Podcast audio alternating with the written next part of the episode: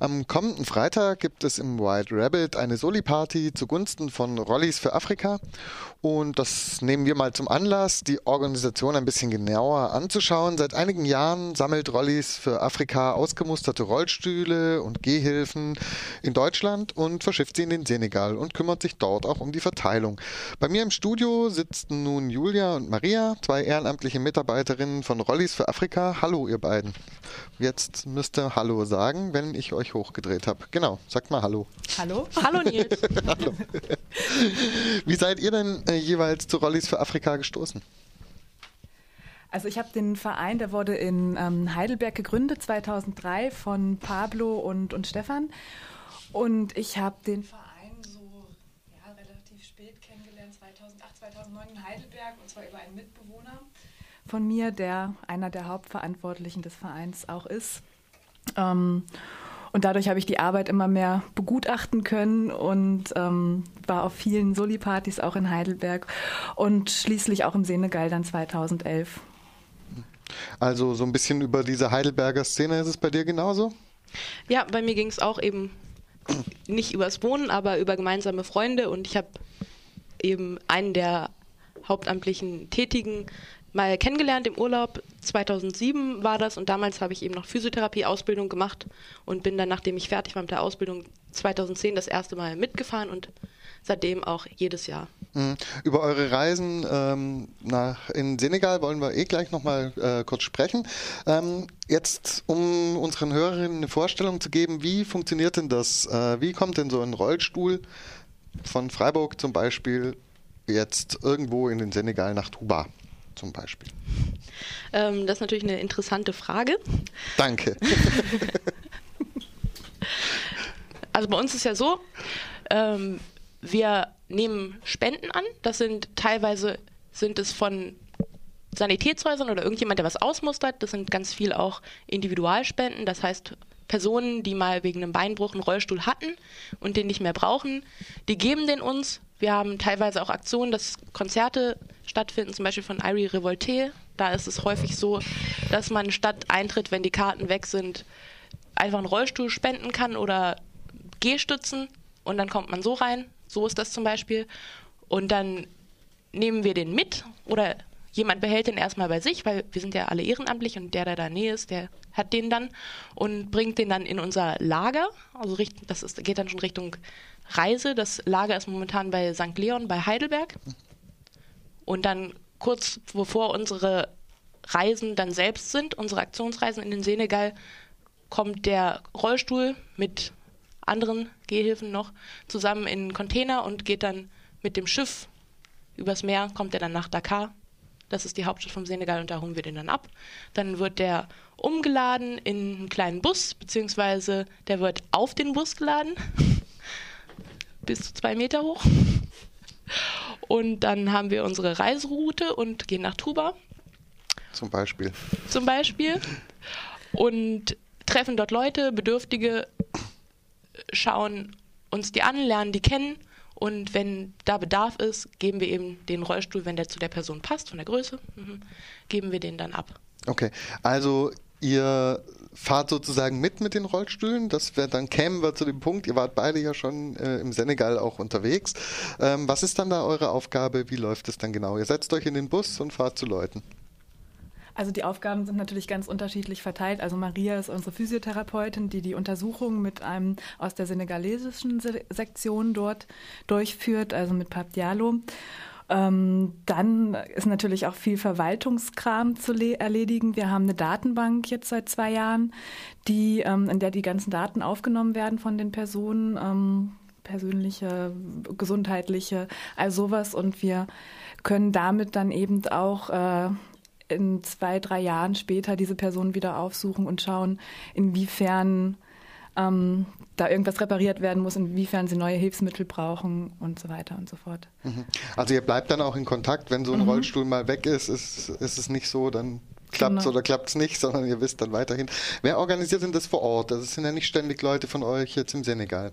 Wir haben halt ähm, eine sehr gut funktionierende senegalesische Sektion dort unten ähm, aus Dakar, vor allen Dingen von Omar und Pap Diallo heißen die beiden, angetrieben. Die sind beide, haben beide selbst eine Gehbehinderung. Das heißt, sie sind beide mal an Polio erkrankt.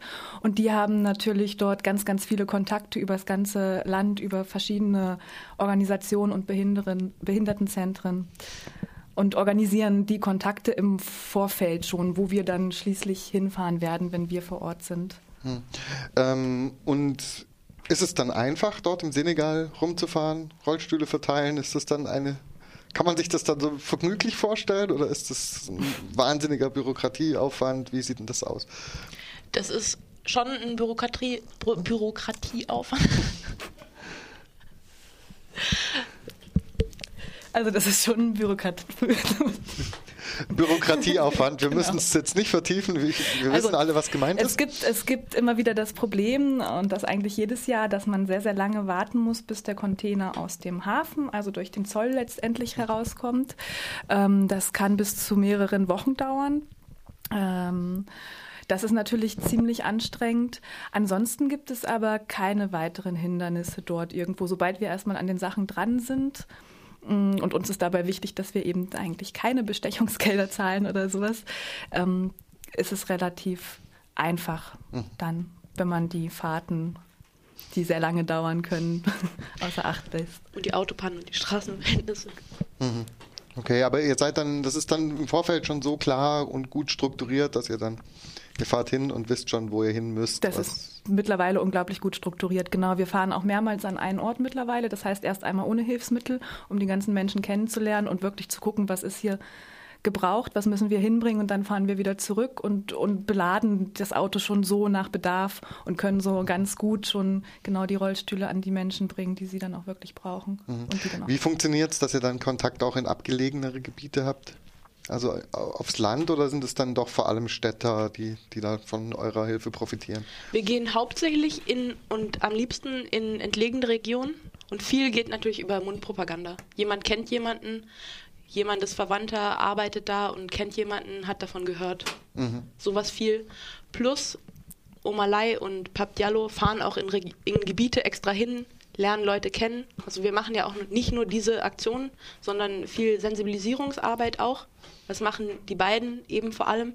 Da geht es darum, dass sich Behinderte zusammentun, dass es Strukturen gibt, dass man schaut, dass es dass man sowas wie Ausbildungszentren auch aufbauen kann, also dass es Arbeits, dass es doch Arbeitsbereiche gibt neben Betteln, mhm. die man machen kann und wo man Geld verdienen kann, wo man eigenständig ist, auch ein bisschen selbstständig, also unabhängig von der Familie. Mhm. Okay, ja, das klingt spannend.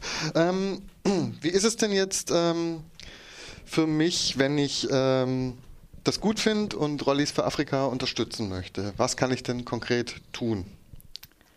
Also da gibt es mehrere Möglichkeiten. Wir haben einmal, ähm, einmal nehmen wir natürlich alle Sachspenden an. Also wenn es sowas gibt, Rollstühle, Gehhilfen, ja das vor allen Dingen. Ähm, Geldspenden nehmen wir auch gerne an, weil das, den Container darunter zu verschiffen kostet natürlich auch immer ein bisschen was. Ansonsten wird das Geld aber noch kurz dazu gesagt nicht jetzt für uns oder für irgendwas verwendet. Also wenn wir darunter fliegen oder so, das wird alles aus unserer Kasse bezahlt. Das heißt, das ist wirklich nur für dieses Projekt. Ähm, dann, Maria, was fällt dir noch ein? Was kann man noch tun? Ähm, wunderbar wäre es, wenn du sagst, ich habe ein großes Lager, das könnt ja, ihr benutzen genau. und das verwalte ich euch auch. Vor allen Dingen auch in der Nähe von Freiburg suchen wir das auch noch. Mhm. Ja, das wäre wirklich also eins der Hauptpunkte momentan. Jemand, der ähm, Platz zur Verfügung stellen könnte und eben auch vor Ort ist und da so ein bisschen sich Lust hat, sich mit drum zu kümmern. Weil eben, wie Julia schon gesagt hat, es gibt die Aufgabenbereiche sind ja auch verteilt, aber ähm, wir sind relativ wenige Leute und dann kommt es ja immer da, dann doch dazu, dass man noch mehr andere Aufgaben übernimmt. Mhm. Also wenn ich jetzt zum Beispiel eine Garage zur Verfügung hätte und äh, ein bisschen Zeit dafür, dann auch zu gucken. Was ja bei der Garage auch nicht so schwierig ist, den Überblick zu behalten. Genau. Dann wäre das, wär das schon hilfreich zum Beispiel. Genau. Genau. Und ansonsten ähm, gibt es natürlich die Soli-Party am Freitag, kommen wir gleich noch drauf. Ähm, jetzt heißt ja die Organisation Rollis für Afrika und ihr seid ja nur im Senegal unterwegs. Ich sehe ja schon die Augen sich verdrehen.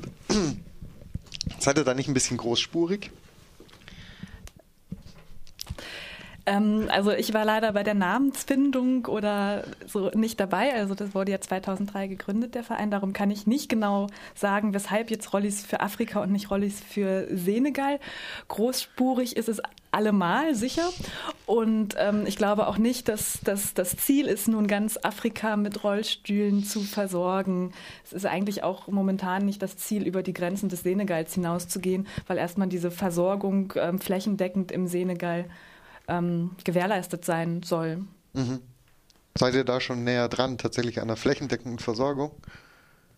Wir haben den Senegal tatsächlich gut durchdrungen bis jetzt, außer ähm, die südliche Region, die Casamance, die unter Gambia liegt, weil dort immer wieder ähm, Konflikte von mhm. Rebellentruppen und Regierung sind. Aber ansonsten waren wir tatsächlich ähm, fast im ganzen Land, ja. Mhm. Okay.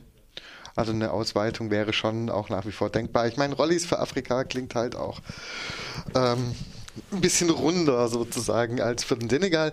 Nichtsdestotrotz, spannende Sache. Jetzt noch zur Party am Freitag. Äh, kann ich da dann auch einen Rollstuhl mitbringen und komme dann umsonst rein? Aber klar, du kannst mir aber auch einfach sagen, wo deine Garage steht, dann hole ich ihn später ab. okay. ja.